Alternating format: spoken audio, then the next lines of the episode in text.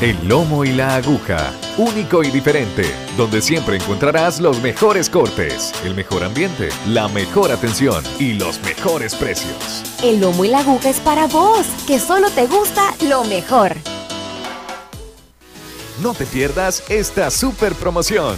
Lunch ejecutivos desde 7 dólares con 99 centavos. Puedes visitarnos en Zona Rosa y Antiguo Cuscatlán.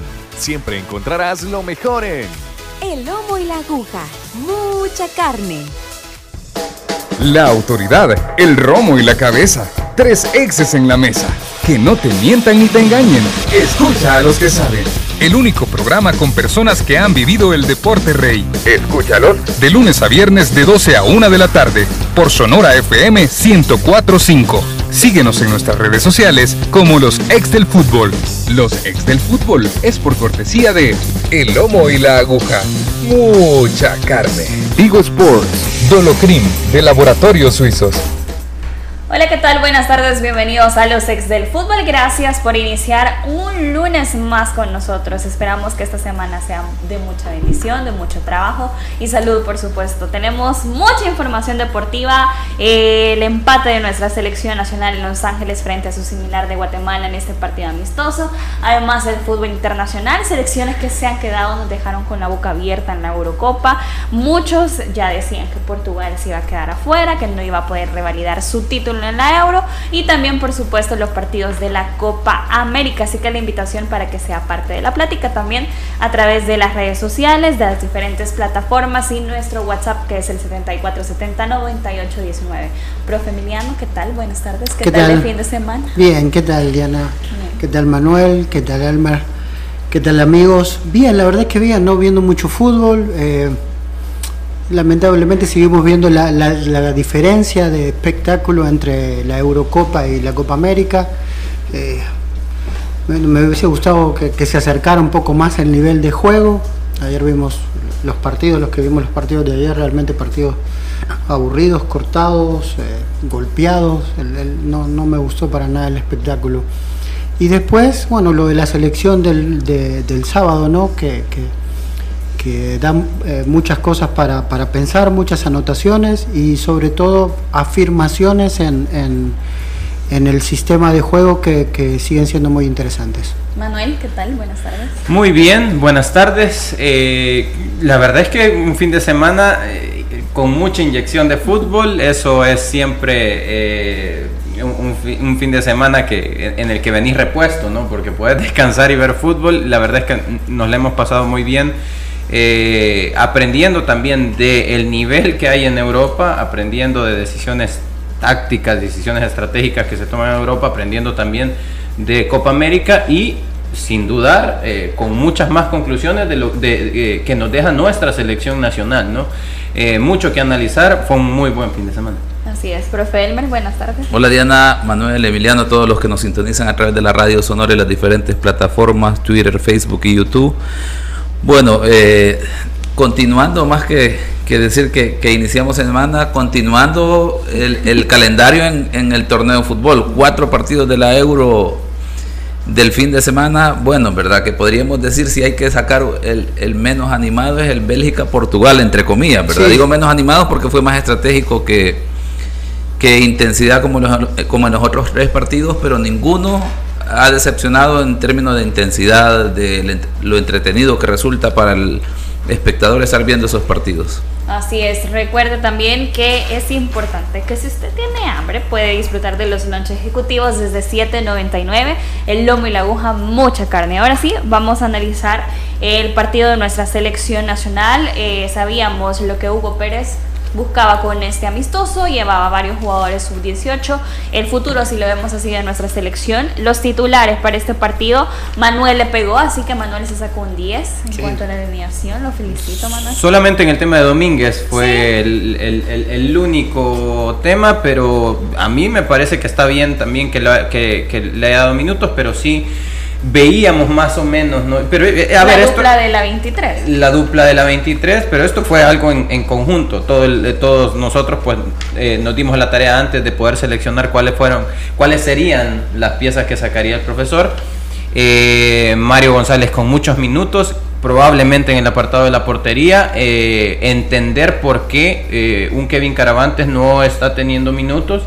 Eh, parecería que sería el partido para que Kevin pudiera tener minutos, sin embargo debo entender que lo que está pretendiendo también el cuerpo técnico de la selección es que Mario González tenga todos los minutos que se puedan para consolidar a un arquero en esa posición que es tan importante que partido a partido vaya mejorando. De hecho, tenía una plática con Fidel Mondragón, eh, preparador de porteros de selección nacional, eh, en la que me mostraba todos los datos y los números que ha tenido Mario González en el partido y son números destacados. ¿no? Eh, es bien importante que se consolide Mario en esa posición, en, en, líneas defensivas, Larín, Tamacas, Rómulo Villalobos con un muy buen partido, Domínguez probablemente no fue su mejor partido, eh, ya es un jugador que ya conocemos cuál es su capacidad y qué es lo que puede dar. Sin embargo, considero que Ronald Rodríguez, eh, sin jugar en el partido del sábado, eh, es el llamado a ser titular en, la central por derecha. En, líneas de media cancha, Narciso Orellana cumpliendo la labor de un Darwin Seren eh, creo que, en ese sentido, a ver, Isaac contra sí mismo ha sido comparado, pero eh, el caso de Narciso Orellana y Darwin Seren, creo a mi juicio que Darwin Seren está teniendo un mejor momento en ese apartado. Creo que Narciso Orellana es, en todo caso, compite lealmente por un puesto con Isaac Portillo y no necesariamente con Darwin Seren Gerson Mayen hizo un excelente partido a mi juicio, eh, hizo lo que tenía que hacer en la conducción del, equipo, ya que no está Marvin Monterrosa. Y en líneas ofensivas, eh, creo que quien, de quien esperábamos probablemente un poco más porque eh, históricamente ha dado un buen rendimiento, es de Joshua Pérez. ¿no? sabemos que tiene una gran capacidad y no es eh, probablemente a juzgar en este, en este solamente por un partido. Juan Carlos Portillo y también Tony Rugamos acompañando a este 11 del profesor Hugo Pérez por su parte Guatemala, eh, con una línea de tres que sorprendió a muchos también, con eh, Nicho Han en la portería, José Pinto el libero de esta zona defensiva, Kervin García y Moisés Hernández, los carrileros Matán Pelec por derecha, Steven Robles por izquierda, Andy Ruiz y Marco Domínguez los contenciones, Luis Martínez, Jorge Vargas y José Martínez eran los encargados de Guatemala para llevar el ataque. Conclusión del, partido de la selección. Cuanto a medición, hablábamos de que era importante medirnos con este tipo de selecciones que están en una forma de competición similar a lo que, si lo vemos de esa forma, nivel que podríamos enfrentar también en Copa Oro. Gol de España, ¿no? Gol de España 4-3. Y no es mentira, ¿quién hizo el gol? Eh, sí, Álvaro Morata. Se verán cosas, ¿no? Álvaro Morata ahorita poniendo. Lo que sucede es que minuto 85 del tiempo reglamentario, ya nos vamos a dar a la tarea de seguir analizando la selección, pero minuto 85 del tiempo reglamentario, España está ganando 3 por 1, empata Croacia y en el minuto 100, 101 aparece Álvaro Morata eh, para callar bocas, quizá, ¿no? Uf cuando más se le necesita. Golazo de Morata, pero... Para, los que dicen que, está desesperado por hacer un gol, se tomó el tiempo que normalmente no tenés en un partido de este... Ahí es, ahí es donde se muerde la jerarquía, la clase. Yo lo demás, ¿eh? ¿Cuántos segundos? Menos, menos, una fracción. Medio segundo pero, ahí, con, con, la presión que él tiene y en un partido de este tipo, seguramente hubiese saltado a cabecear y que sea lo que Dios quiera, pero él se toma el tiempo para bajar la pelota, acomodar el cuerpo. Y ahí es cuando uno le dice a los chicos, sobre todo a los delanteros, que se tomen ese tiempo porque si tú haces un buen control tenés la ventaja. Contra el defensor tenés la ventaja. Si el control es bueno, si la pelota es dividida ya vamos. Pero con un buen control tú siempre tenés la ventaja porque el defensor, eh, si, se pasa de, la cobertura es, medio penal y si llega tarde pasa lo que pasó. Bueno, pero volvamos a selección nacional. Eh, yo, a mí lo, lo primero, lo primero que me deja eh, yo no había visto Guatemala, ¿no? Me sorprendió la línea de tres o línea de cinco. Sí, como, como quieran decirle. Eh, porque en un momento se vio en Guate, después de los primeros cinco minutos, que, todos eh, creo que coincidimos que cinco o diez minutos que fue lo mejor de la selección, porque fue donde, donde más libre se manejó por la cancha, donde encontró los circuitos, las rotaciones y, y pudimos hasta haber marcado un gol en ese tiempo. Guatemala rápidamente se replega, hizo 5-4-1. Entonces, eso te da, por un lado, la tranquilidad y la alegría de que nos, de que nos respetan. O sea, de, que respetan a la selección nacional como, como no venía pasando, y eso es bueno. Después, obviamente, lo, Guate cerró muchísimo las líneas, nos cerró las zonas interiores, que, bueno, que por eso es que eh, yo juega con eh, pierna cambiada para aprovechar ese espacio.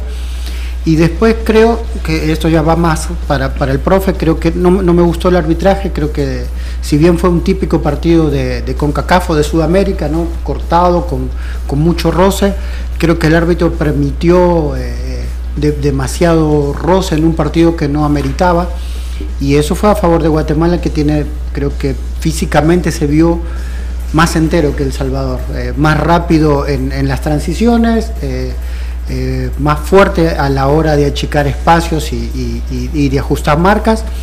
Y ahí a nosotros nos costó, no sé si pensamos mucho más en, lo que está por venir de El Salvador, que me pareció que, tal vez en ese aspecto, en el minuto 3 fue la primera patada que le pegan a Joshua, para mí era de tarjeta directamente, y después de ahí se, empezó a cuidar y nunca encontró el nivel que esperábamos de él.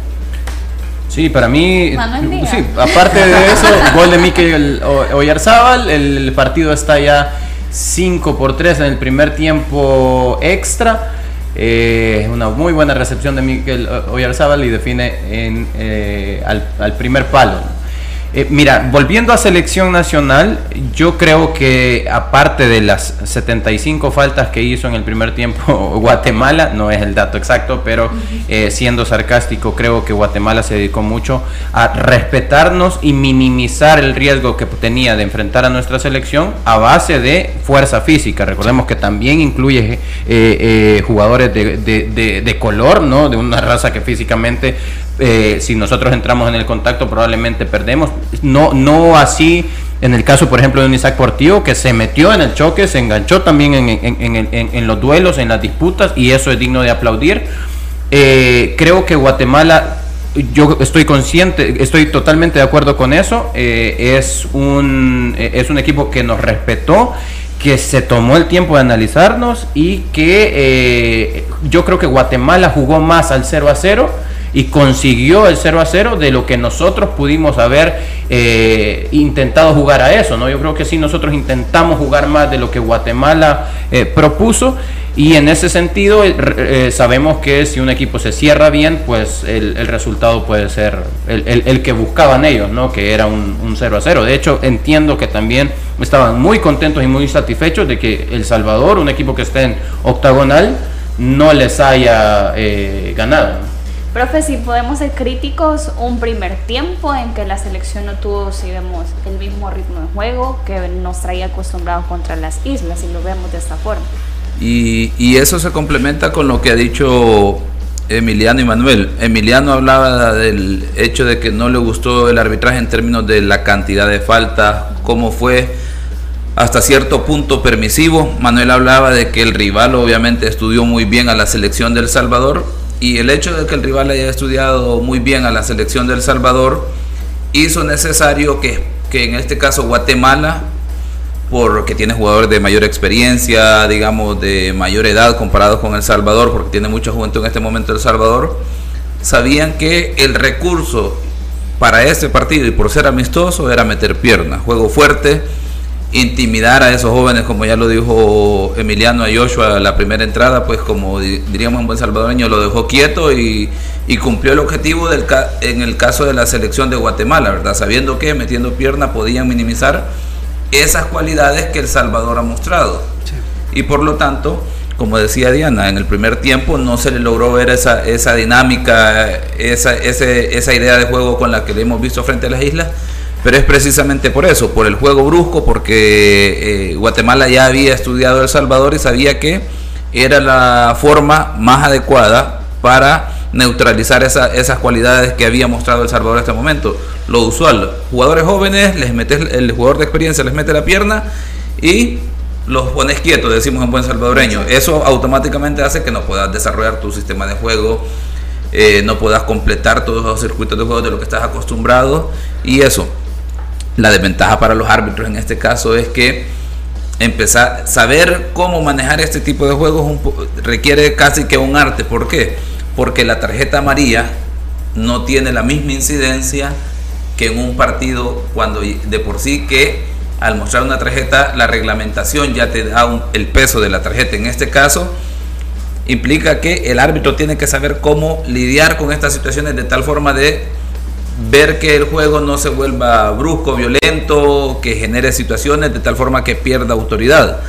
Por eso muchas veces estos partidos de amistosos es lo que menos tienen la mayoría de veces, ¿verdad? Porque precisamente no, no está esa reglamentación y yo le agregaría que aquí, por ejemplo, en el caso de FIFA y todas las confederaciones, especialmente la de CONCACAF, deberían de vincular los partidos amistosos con los partidos oficiales en términos disciplinarios porque eh, ya lo hemos visto en otras ocasiones que en los partidos amistosos salen jugadores lesionados como consecuencia de esta dinámica, de que al no haber tanta vinculación en la parte disciplinaria con los partidos oficiales, pues se aprovecha a meter la pierna, que es lo que hizo Guatemala, sacó ventaja sobre esta situación del Salvador y aquí iría mi crítica en ese sentido, por lo que decía Diana. La crítica va en que El Salvador, a pesar de que ya en términos de actitud, un orden, un sistema de juego que digamos genera cierta ilusión, demuestra también inocencia en todos los ámbitos. Y voy desde la parte de la dirigencia hasta la parte de técnica y ya en el terreno de juego, porque en estos juegos no los podés iniciar completamente con la idea que vos querés desarrollar. Tenés que tomar en cuenta qué es lo que te puede eh, proponer el adversario. En este caso debieron visualizar que posiblemente Guatemala iba a buscar el contacto por todas estas variantes de que tienen gente de, más de experiencia y es lo que hizo realmente Guatemala. Aprovechó esa circunstancia en este tipo de partidos y qué es lo que nos hace falta a nosotros en este caso. Roce, eh, mayor, eh, digamos, idea y claridad de qué te puede presentar el adversario. No pensar siempre solo en función de las cosas buenas que vos podés plantear, de que todo lo que trabajaste, tenés que ver el adversario y tomar en cuenta las variantes, porque de lo contrario te vas a llevar una sorpresa, que es precisamente lo que, lo que se encontró El Salvador en este caso. No pudo descifrar esa situación porque no estaba dentro de la planificación y por eso vimos dos tiempos diferentes. Creo que ya en la charla del medio tiempo fue un elemento que se tomó en cuenta. Así es, si hablamos de una base del profesor Hugo Pérez, muchos mencionábamos que tras llevar varios jugadores sub-18 podría haber minutos como condición de titular, pero si nos fijamos también, no en cuanto a la base que hemos visto contra las islas, solo fueron tres los cambios de los jugadores, Domínguez, Mayen y Rómulo Villalobos. Si podemos ver también en un esquema eh, por línea, como decía Manuel, la zona defensiva Domínguez y Rómulo. ¿Qué evaluación le podríamos dar a estos dos jugadores? Si ya lo mencionábamos, Domínguez que no ha tenido un buen ritmo de juego o minutos en su equipo y ahora se le da la oportunidad y también un Rómulo Villalobos que se ve acompañado de un jugador al que si lo vemos de esa forma, Manuel, ustedes han sido futbolistas, no estaba acostumbrado. A ver, yo... El, especialista en, defensa. Sí. Eh, dicen, eh, yo eh, no me atrevería a calificar a Domínguez como capacitado o no capacitado para defender en nuestra selección, tomando como muestra únicamente este partido.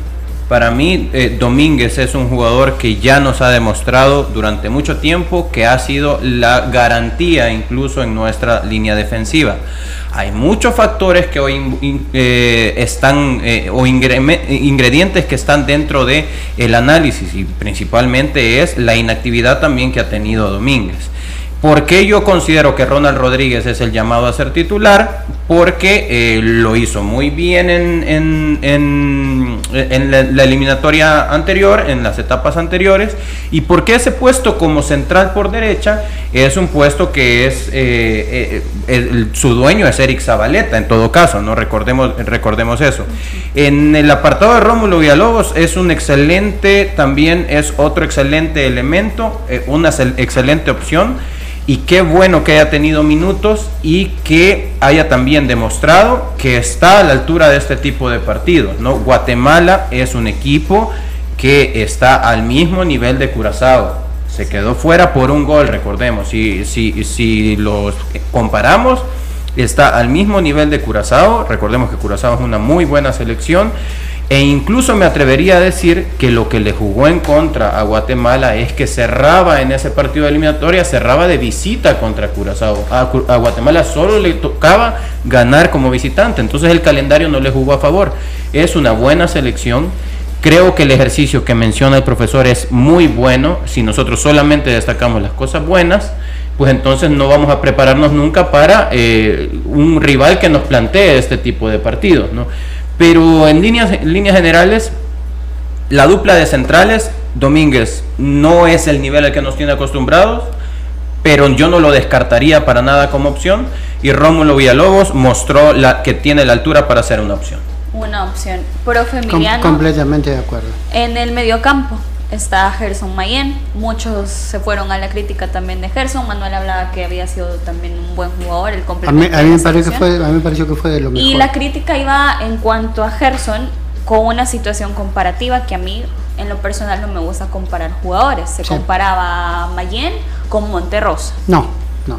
No se pueden comparar, se, se pueden, como juegan eh, similares y en una misma pueden compartir la misma posición, eh, no se pueden comparar. Creo que hoy por hoy eh, Marvin está un escalón por encima de, todos los jugadores nacionales, aún de los volantes extranjeros que han venido, porque han venido gente como Gulit Peña, con el recorrido que ya sabemos, y no estuvo ni cerca del rendimiento de, Marvin. Entonces, creo que no habría que compararlo, habría que analizarlo eh, individualmente, eh, analizar también las opciones es, difícil hablar así, ¿no? Marvin tuvo un gran rendimiento con rivales de menor calidad que le dieron mayor espacio, donde sus compañeros también eh, se mostraron mucho más para los circuitos de juego.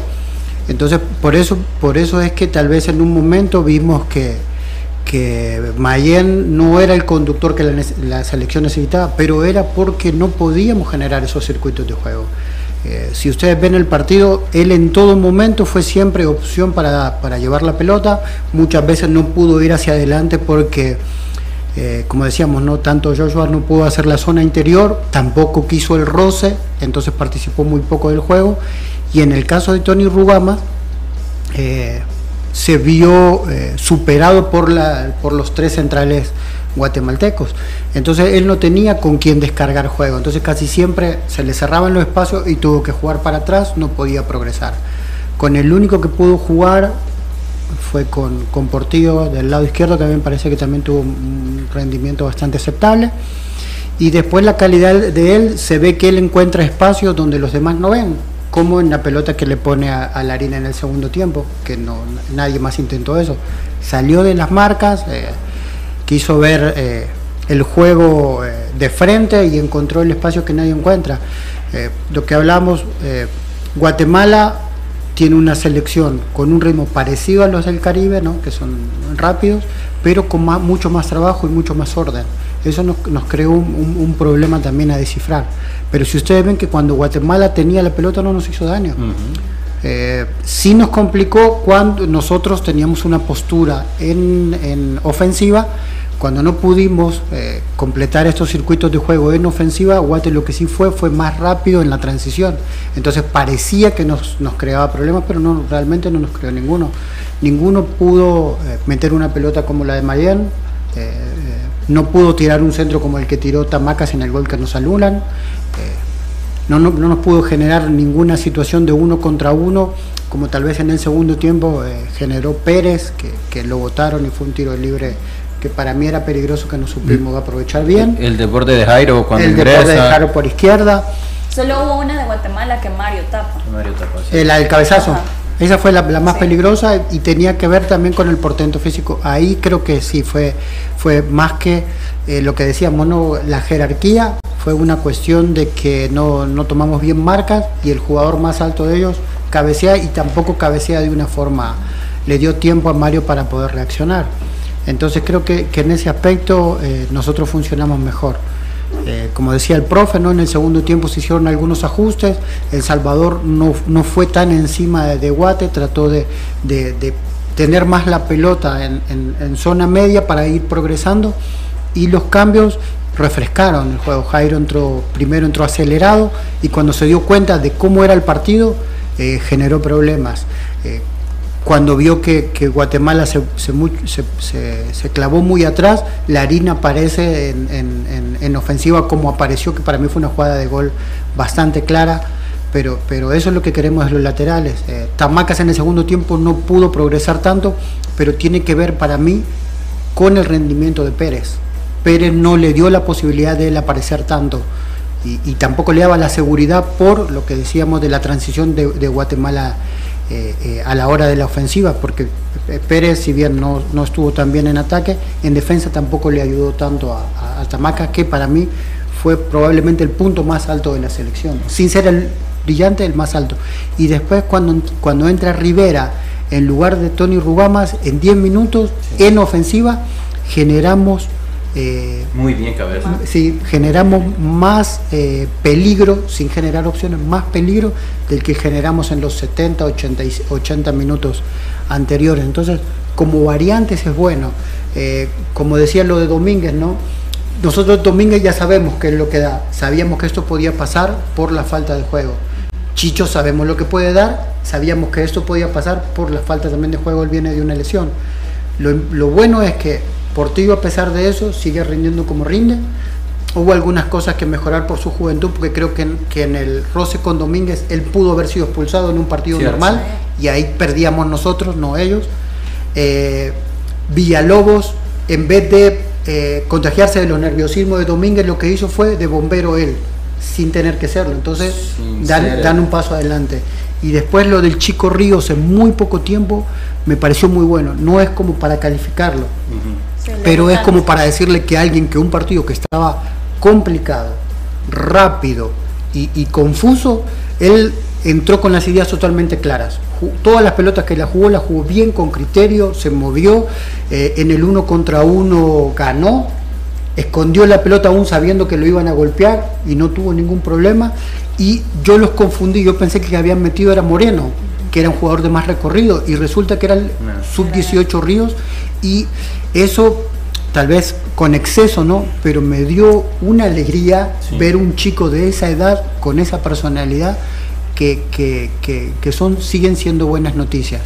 Eh, yo hubiese preferido que eh, alternaran en la portería, como decía él, eh, los análisis son del cuerpo técnico y son totalmente válidos, pero también seguimos teniendo un portero que cuando lo llaman está bien parado, bien ubicado y sobre todo, como decíamos, del partido, que tiene una sobriedad que te da seguridad. Entonces, en, líneas generales, eh, tenemos una forma de juego que sigue creciendo, tenemos jugadores en un muy buen nivel que siguen mostrando ese nivel y los jugadores que no habíamos visto eh, son una, son una opción eh, latente para, para, los recambios de la selección.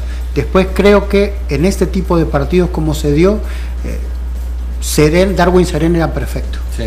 nos hubiese dado más presencia en el medio de la cancha que, por momentos no tuvimos porque Guatemala nos empujó para nuestro campo y no nos dejaba progresar. Bueno, vamos a hacer una pausa. Al regresar quiero que los tres saquen las conclusiones de cara a lo que se viene, a los dos partidos amistosos y sobre todo al compromiso más importante que son los tres partidos de Copa Oro. Recuerde también si tiene dolor muscular, golpes, calambres, otros seguras que le apliquen Dolocrim, crema analgésica y de precalentamiento, Dolocrim el masaje que se alivia, Dolocrim de laboratorio suizos. Hacemos una breve pausa. Los ex del fútbol. Regresamos. No te pierdas esta super promoción. Lunch ejecutivos desde 7 dólares con 99 centavos. Puedes visitarnos en Zona Rosa y Antiguo Cuscatlán. Siempre encontrarás lo mejor en... El lomo y la aguja. Mucha carne. Fuerte entrada sobre el jugador que cae al terreno lesionado. ¡Que le apliquen Dolocrim! Que el dolor y los calambres no detengan tu juego antes y después de hacer deporte. ¡Que le apliquen! Potente crema analgésica y de precalentamiento que alivia el dolor muscular, golpes y torceduras. ¡Que le apliquen Dolocrim! El masaje que sí alivia. Dolocrim, de Laboratorios Suizos. Gracias a Dolocrim. El lomo y la aguja, único y diferente, donde siempre encontrarás los mejores cortes, el mejor ambiente, la mejor atención y los mejores precios. El lomo y la aguja es para vos, que solo te gusta lo mejor. Encuentra en Plaza Mundo todo lo que le gusta a papá. Restaurantes, cines, cafés, barberías y si quieres tener un detalle con él, también es el lugar ideal porque aquí encontrarás tecnología, ropa, accesorios, ferreterías y mucho más. En Plaza Mundo queremos verte siempre bien, por eso seguimos cumpliendo las medidas de bioseguridad. Te esperamos en Soyapango y en Apopa. Plaza Mundo, nos alegra verte. Fuerte entrada sobre el jugador que cae al terreno lesionado. Que le apliquen Dolocrim. Que el dolor y los calambres no detengan tu juego antes y después de hacer deporte. Que le apliquen Dolocrim. Potente crema analgésica y de precalentamiento que alivia el dolor muscular, golpes y torceduras. Que le apliquen Dolocrim. El masaje que sí alivia. Dolocrim de Laboratorios Suizos. Gracias a Dolocrim. No te pierdas esta super promoción. Lunch ejecutivos desde 7 dólares con 99 centavos. Puedes visitarnos en Zona Rosa y Antiguo Cuscatlán. Siempre encontrarás lo mejor en El lomo y la aguja. Mucha carne. Encuentra en Plaza Mundo todo lo que le gusta a papá. Restaurantes, cines, cafés, barberías y si quieres tener un detalle con él, también es el lugar ideal porque aquí encontrarás tecnología, ropa, accesorios, ferreterías y mucho más. En Plaza Mundo queremos verte siempre bien, por eso seguimos cumpliendo las medidas de bioseguridad. Te esperamos en Soyapango y en Apopa. Plaza Mundo, nos alegra verte. Fuerte entrada sobre el jugador que cae al terreno lesionado. Que le apliquen Dolocrim. Que el dolor y los calambres no detengan tu juego antes y después de hacer deporte. Que le apliquen Dolocrim. Potente crema analgésica y de precalentamiento que alivia el dolor muscular, golpes y torceduras. Que le apliquen Dolocrim. El masaje que sí alivia. Dolocrim de Laboratorios Suizos. Gracias a Dolocrim.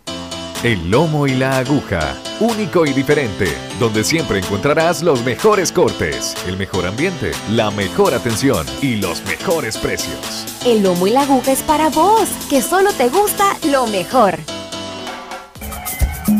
Continuamos con Los ex del fútbol.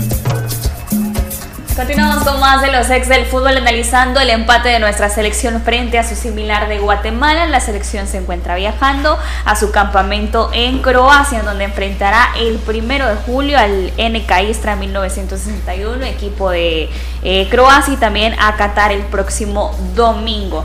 Mencionábamos lo que se viene eh, en Copa Oro para la selección nacional, enfrentar a Curazao. Está por definirse también el próximo rival de la selección y, por supuesto, también México, que será el último rival en esta eh, fase de Copa Oro. ¿Qué podemos esperar de la selección para Copa Oro y por supuesto de los campamentos que va a realizar también contra selecciones interesantes?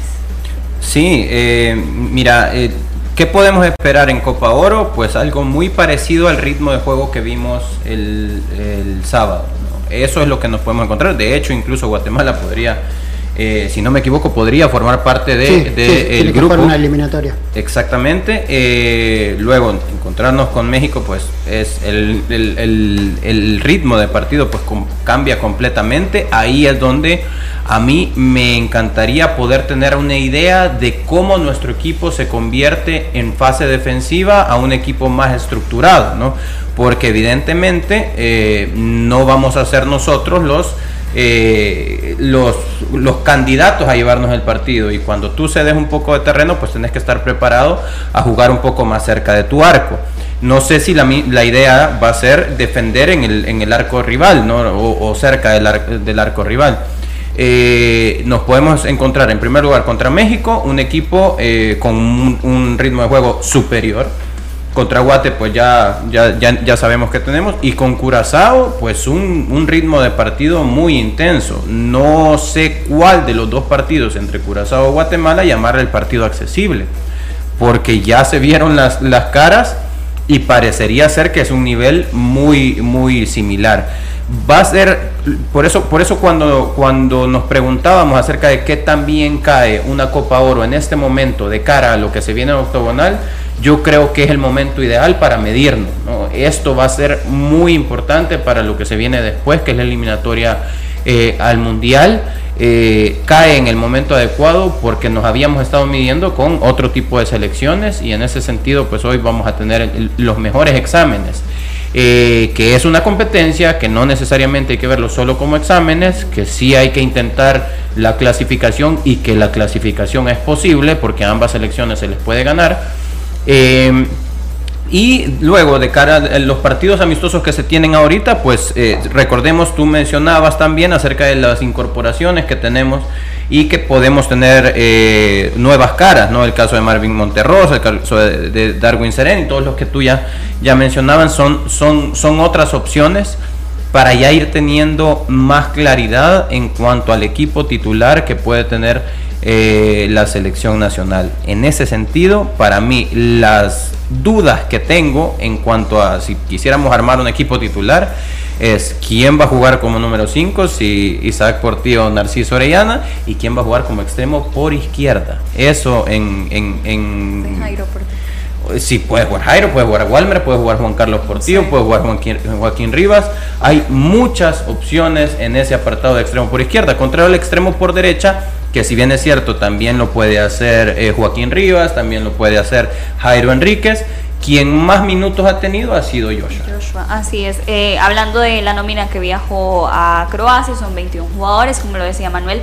Se ha sumado Marvin Monterrosa, que tenía el permiso del cuerpo técnico, y también una de las nuevas caras es Moreno, que pertenece al New York México de la USL. Eh, profe Emiliano, luego de ese amistoso frente a Guatemala, se vienen nuevamente otros dos amistosos. Sí. ¿Qué imagen tiene que dejar en estos amistosos la selección? Eh, esa misma, ¿no? De una selección estructurada, que sabe lo que quiere. Eh, va a ser bueno que, como decía Manuel, que otra vez eh, tener equipos enfrente que nos obligan a hacer una transición hacia atrás, que, que es algo que, que Guatemala el otro día nos, complicó porque no estábamos acostumbrados a tener un rival que nos proponga de esa forma. Eh, seguir viendo minutos en, jugadores, creo que hay puestos que después de lo que vimos parecería que están puestos, o sea que están puestos, valga la redundancia, y hay otros que todavía están en, el análisis.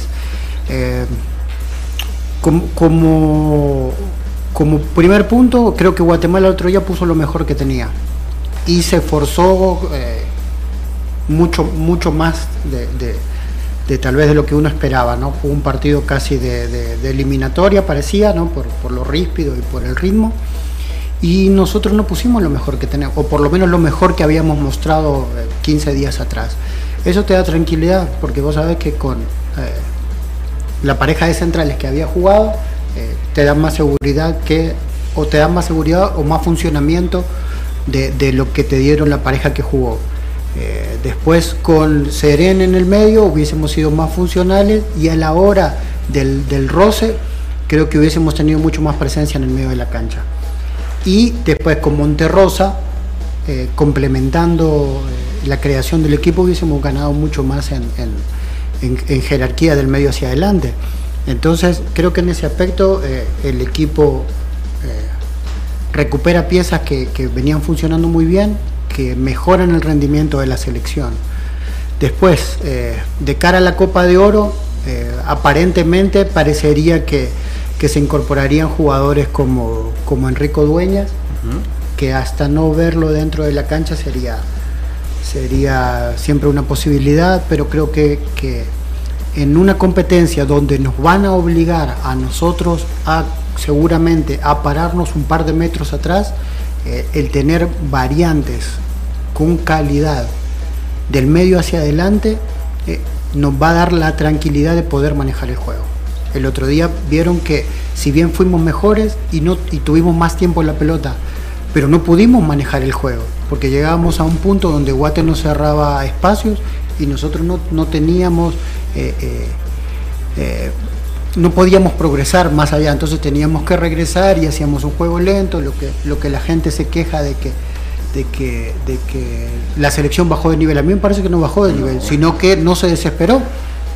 No se desesperó, sabía que el 0-0 si bien no era lo que uno buscaba, pero eh, tenía que manejar la pelota para no chocar y, no partirse como equipo.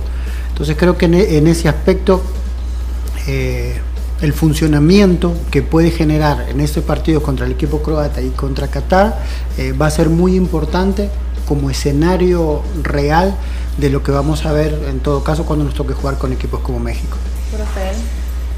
En cuanto a lo que habla Emiliano de rendimiento, yo le agregaría el hecho de que eh, de repente somos un poquito injustos en, el análisis eh, de la selección porque ahora eh, a la selección la estamos midiendo en comparación con los partidos recientes contra estas islas, ¿verdad? Entonces decimos o se comenta, de repente es como no tuvo el mismo rendimiento en relación a esos cuatro partidos y ya generas un punto de quiebre. Por eso yo decía, aquí podía llegar, puede llegar el, este, a, final término la luna de miel porque ya ahora empiezan las críticas, ¿verdad? En relación a esos cuatro partidos. ¿Qué es lo que... Eh, y, y aquí viene el punto, que antes de esos cuatro partidos la selección nos demuestra que no estaba trabajando. Ahora todos los equipos que tengan un, jugador en selección se habrán beneficiado. Veamos el caso quizás más evidente y ustedes podrán decir otros ejemplos, el caso de Juan Carlos Portillo. Ahora los recorridos, todos los movimientos que tiene que hacer son completamente diferentes a lo que ya estaba acostumbrado en Alianza. Ahora quiere decir que el jugador se, se está volviendo más versátil. Independientemente sea el titular o no, ya sabe que él tiene mucho por mejorar, conceptos nuevos que entender, que aplicar que desarrollar para lograr ser ese jugador que puede aspirar a más. De repente diríamos a alguien, ¿cómo es que Juan Carlos Portillo no está posiblemente un jugador en el extranjero? Pero es que cuando ya vemos que hay entrenadores que tienen otros conceptos, que entienden otras dinámicas de juego, entonces ves al jugador y decís, solo veo un solo movimiento, que puede ser lo más efectivo dentro de tu torneo, dentro de tu liga local, pero ya en otros contextos necesitas otra fundamentación. Y aquí eh, creo que quien más trabajo tiene definitivamente es el cuerpo técnico. Y es un trabajo que todos lo damos por hecho, que debería ser fácil para ellos, que debería ser como la obligación. Pero es que el entrenador en este momento tiene jugadores quizás con mucho talento, pero que tiene que fundamentarlos con conceptos que ya deberían de ser propios de ellos. Por eso de repente uno ve el tema de que el, el entrenador o el seleccionador nacional ve un poco más para afuera que para adentro en estos momentos en términos de variantes, opciones. ¿Por qué? Porque necesitas ya, primero para Copa Oro, jugadores que ya tengan los conceptos desarrollados, ¿verdad? No vas a ir a enseñarles las cosas básicas en este momento, porque ¿qué es lo que va a pasar? Precisamente lo que le pasó contra Guatemala, que te enfocas tanto en lo que tenés que hacer, que tenés que desarrollar, que te olvidas del adversario. Pero cuando ya tenés jugadores fundamentados con conceptos desarrollados, que solo vas y das las líneas generales porque ya todos entienden los conceptos básicos, implicará que te dará tiempo para estar estudiando al adversario. Sí, totalmente. Y, todo, y todo este periodo antes de Copa Oro implicará que el entrenador tiene que estar estudiando a todos los jugadores que puedan ser opción hasta conformar la lista final y posiblemente en ese tiempo se pierda esa oportunidad de estudiar a dos adversarios o, implicará que tendrás que hacer más grande tu cuerpo técnico y asignar esa tarea a algunos en específico. Cabal, tendrán, menos tiempo para, ver en el rival. Todo está más preocupado en lo interno. Exactamente, totalmente de acuerdo en lo que dice el profesor. es súper atinado. El tiempo ahorita que se está destinando para, para depurar la selección nacional o los nombres que van a conformar se puede después ya en competencia destinar a un análisis que seguramente ya lo debe tener acerca de las elecciones que se van a enfrentar, ¿no? O ser un poco más específico partido a partido. Y yo creo, de verdad te digo, yo, yo, yo sí creo que sí hay eh, una, una eh, injusticia a la hora de juzgar el resultado como una baja de nivel en, la selección nacional. A mí, me gustó. sí, sí, al final, al final me, me, gustó menos de lo que me había gustado hace 15 días estamos bien, pero a mí... Pero es un, un rival completamente diferente. No, es, no es un... No podemos juzgar en cuanto a condición del rival. Exactamente. Porque nos enfrentamos a islas. Pero bueno, ya el señor productor me dijo que dejemos a la selección y nos vamos también a Copa América, lo que sucedió en la eh, disputa de la última fecha de esta fase de grupos. El domingo, ayer, Brasil se midió a Ecuador y consiguió ese empate uno por uno que dejó a ambos equipos clasificados, mientras que la selección de Perú venció por la mínima de Venezuela para conseguir el segundo lugar del grupo B. Además, este lunes es duelo de búsqueda de la cima de este grupo A. Eh, Uruguay se mide a Paraguay, eh, Uruguay que busca colarse hasta los primeros del sector B, sin embargo deberá esperar el resultado entre Argentina y Bolivia.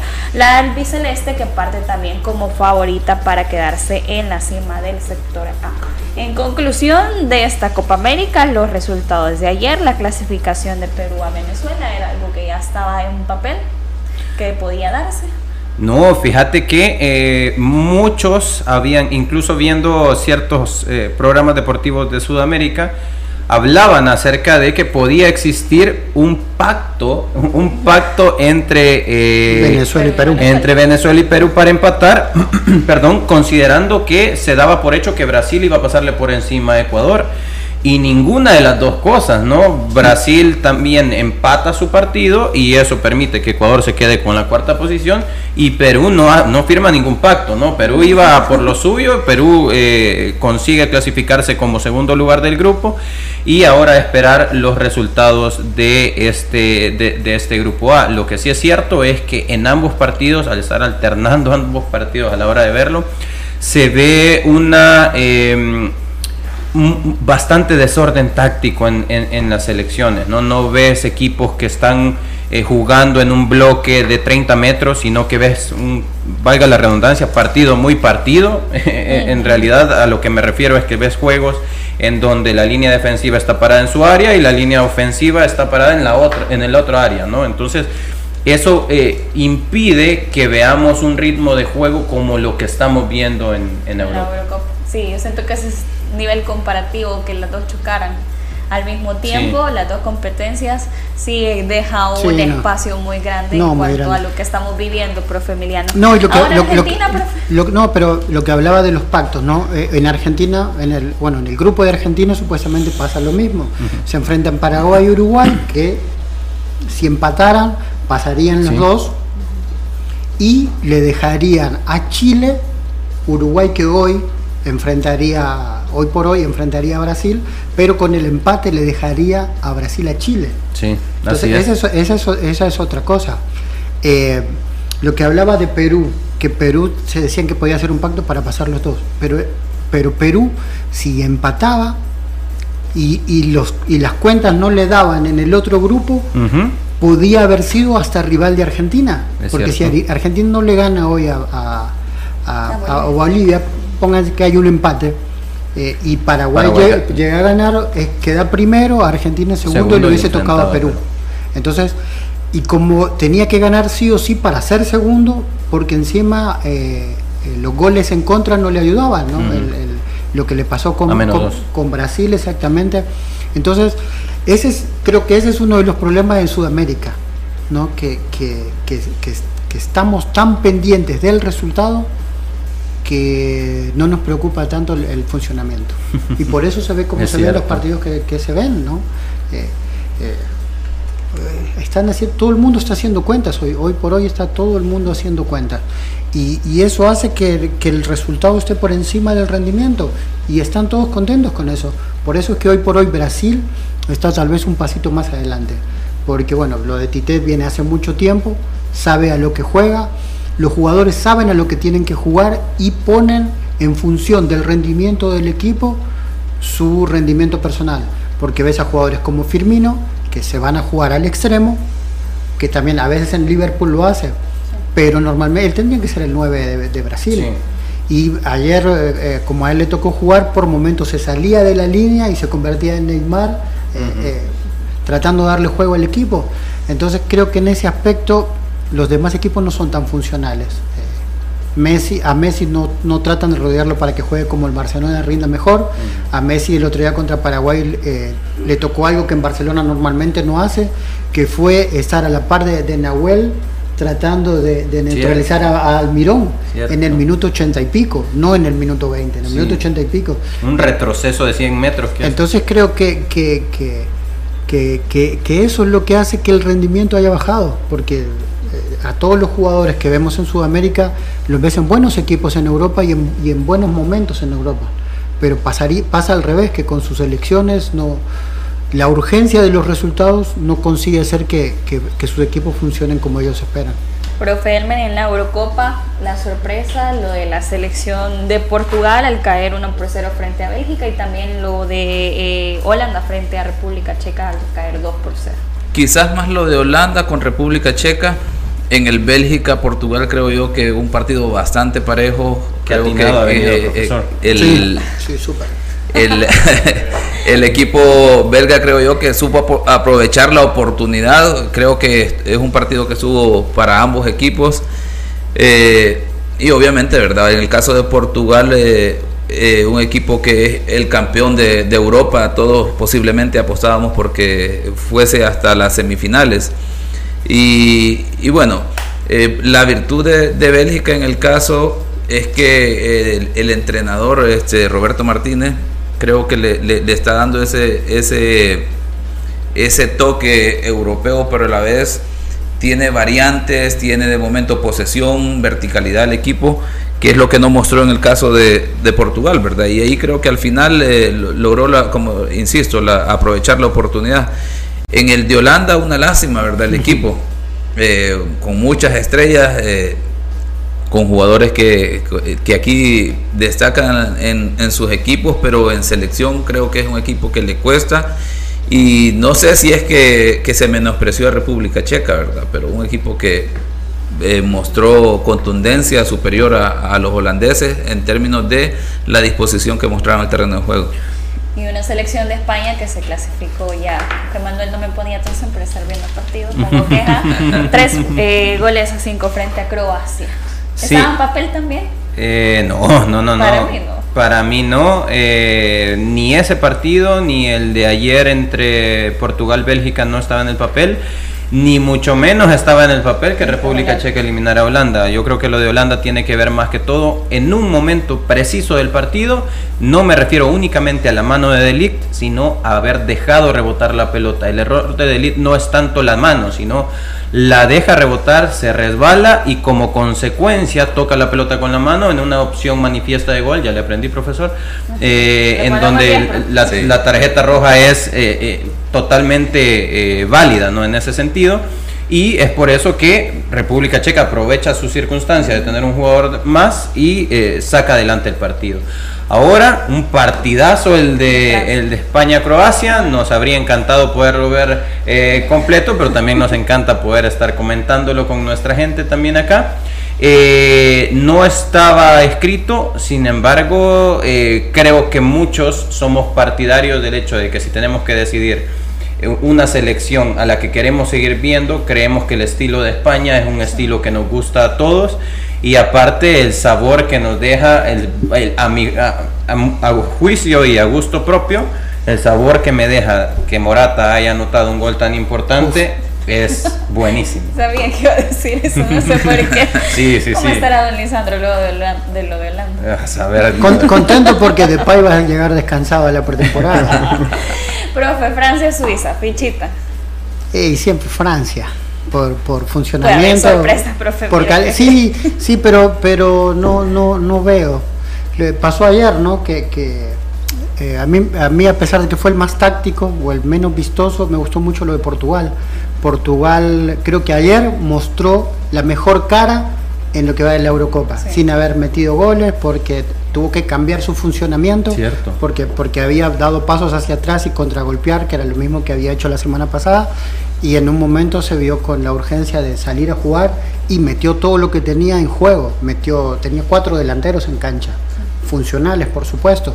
Eh, eh, no pudo quitarle del todo la pelota a, Bélgica, pero le creó una de problemas impresionantes. Eh, como decimos, ¿no? que el jugador poner en beneficio aún eh, él limitándose a poner en beneficio su rendimiento del equipo, Cristiano Ronaldo se tiró unos metros, atrás con todo lo que eso implica y le creó espacios a sus compañeros, le, da una pelota a, a, Chota que pudo haber sido el 1 a 1, que él la crea por la banda y, lideró a su equipo. Lamentablemente, para mí mi jugador preferido ya probablemente haya sido el último partido con su selección, que es Joao Moutinho Y, y- y- pero se ve un recambio importante. Hay, hay jugadores como, como ¿No viste este Paliña eh, Sí, que jugó como, como el, el- contención? el chico de la colita, Sergio, también me, me pareció un que- chico un lanzador muy bueno. Lo de Rafael por izquierda fue muy bueno. Rafael Guerreiro. Eh, y después, eh, eh, bueno, eh, Joao Félix que no llegó en su mejor momento, pero estuvo cerca de... de- o sea, Terminó con mostró- Bruno Fernández, mostró- con Joao Félix, con Cristiano Ronaldo. mostró este- a mí el que, el que me dejó debiendo es eh, el del City, Bernardo Silva. Bernardo me pareció que fue por, por debajo de sus posibilidades. Pero, pero bueno, eh, vamos a ver qué, qué pasa mañana. Yo creo que, que Francia es la hora de dar un golpe de autoridad porque no se vio el equipo compacto que se vio en el Mundial, que fue creciendo poco a poco. Eh, necesita un partido como estos, como el que hoy acaba de ganar España. Francia también necesita un- ganar un partido de esos para demostrar que es candidato. Francia y Suiza hoy a la una de la tarde. En pocos minutos nos vamos a nuestra sección Genios de la Tribuna. El fútbol, solo expertos lo manejan. Conoce la opinión de los genios de la tribuna. Los genios de la tribuna es gracias a El Lomo y la Aguja. Mucha carne. Gracias por estar pendientes siempre a través de sus mensajes. Saludos desde Mayagüez, Estados Unidos, dice así con saludo muy especial. Rotter Tiger. Los que están matando a Mayen son las Magdalenas de Blanco, dice. Pedro Salinas, El Salvador no tiene nivel para la octagonal para calificar. Luis Alegría, faltan más juegos para mejor funcionamiento. Pedro Salinas nuevamente, es más en Copa Oro no pasamos de ronda. Para competir imposible sin gol, los equipos de la hexagonal todos son fuertes. Daniel Pérez, la selecta necesita un buen delantero, lo único porque defensa y volante estamos bien, pero delantera estamos mal. Manny Manuel, ahí está cuando una selección te presiona, te marca, no tenés mucho para meter el gol. Ya no sería jugar contra México y Estados Unidos, esos que no te dejan pensar, pensar mucho. Pedro Salinas, Honduras te clava 3. Juanjo Bolaños, Argentina tiene la obligación de consolidarse como primero de grupo. También eh, lamento ver que sigamos jugando hacia atrás, dice, dice Gerardo Machuca. Con Guatemala sí fue un baño de realidad. David Campos, demasiados pases divididos. Domínguez, exceso de confianza y culpa de eso apuros. Eh, Mayen, por momentos no genera control ni pases a profundidad. También dice eh, saludos cordiales de Víctor Mendoza. Feliz inicio de semana. Saludos a todos. Excelente programa. Muchas gracias. Saludos, Víctor. Y con esto finalizamos nuestra sección Genios de la Tribuna. El fútbol, solo expertos lo manejan. Conoce la opinión de los genios de la tribuna. Los genios de la tribuna es gracias a El Lomo y la Aguja. Mucha carne. ¿Qué quiere que que, que, TikTok, que- TikTok, cabal, TikTok. que, que hasta 57 horas.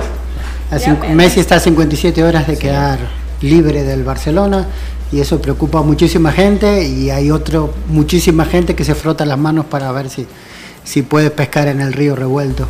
Y después la otra es que hoy, en, Dentro en- de cinco en- horas. sí, dentro de cinco horas, Messi se convierte en, en- históricamente en el jugador que más ha vestido eh, la camisa de la selección argentina. Ya es históricamente el que más goles ha vestido con, con esos colores y hoy se convertiría en el que más la, ha vestido.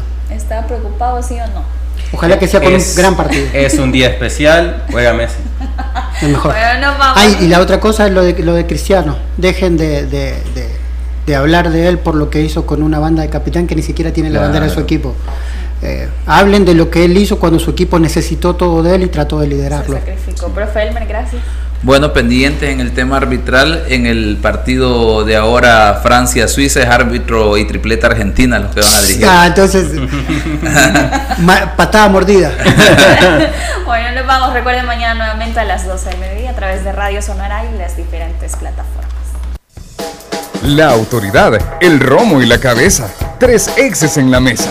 Que no te mientan ni te engañen. Escucha a los que saben. El único programa con personas que han vivido el deporte rey. Escúchalo. De lunes a viernes de 12 a 1 de la tarde. Por Sonora FM 1045. Síguenos en nuestras redes sociales como los ex del fútbol. Los ex del fútbol es por cortesía de El Lomo y la Aguja. Mucha carne. Vigo Sports. Dolocrim de Laboratorios Suizos. No te pierdas esta super promoción. Lunch ejecutivos desde 7 dólares con 99 centavos. Puedes visitarnos en Zona Rosa y Antiguo Cuscatlán. Siempre encontrarás lo mejor en... El lomo y la aguja. Mucha carne. El lomo y la aguja, único y diferente, donde siempre encontrarás los mejores cortes, el mejor ambiente, la mejor atención y los mejores precios. El lomo y la aguja es para vos, que solo te gusta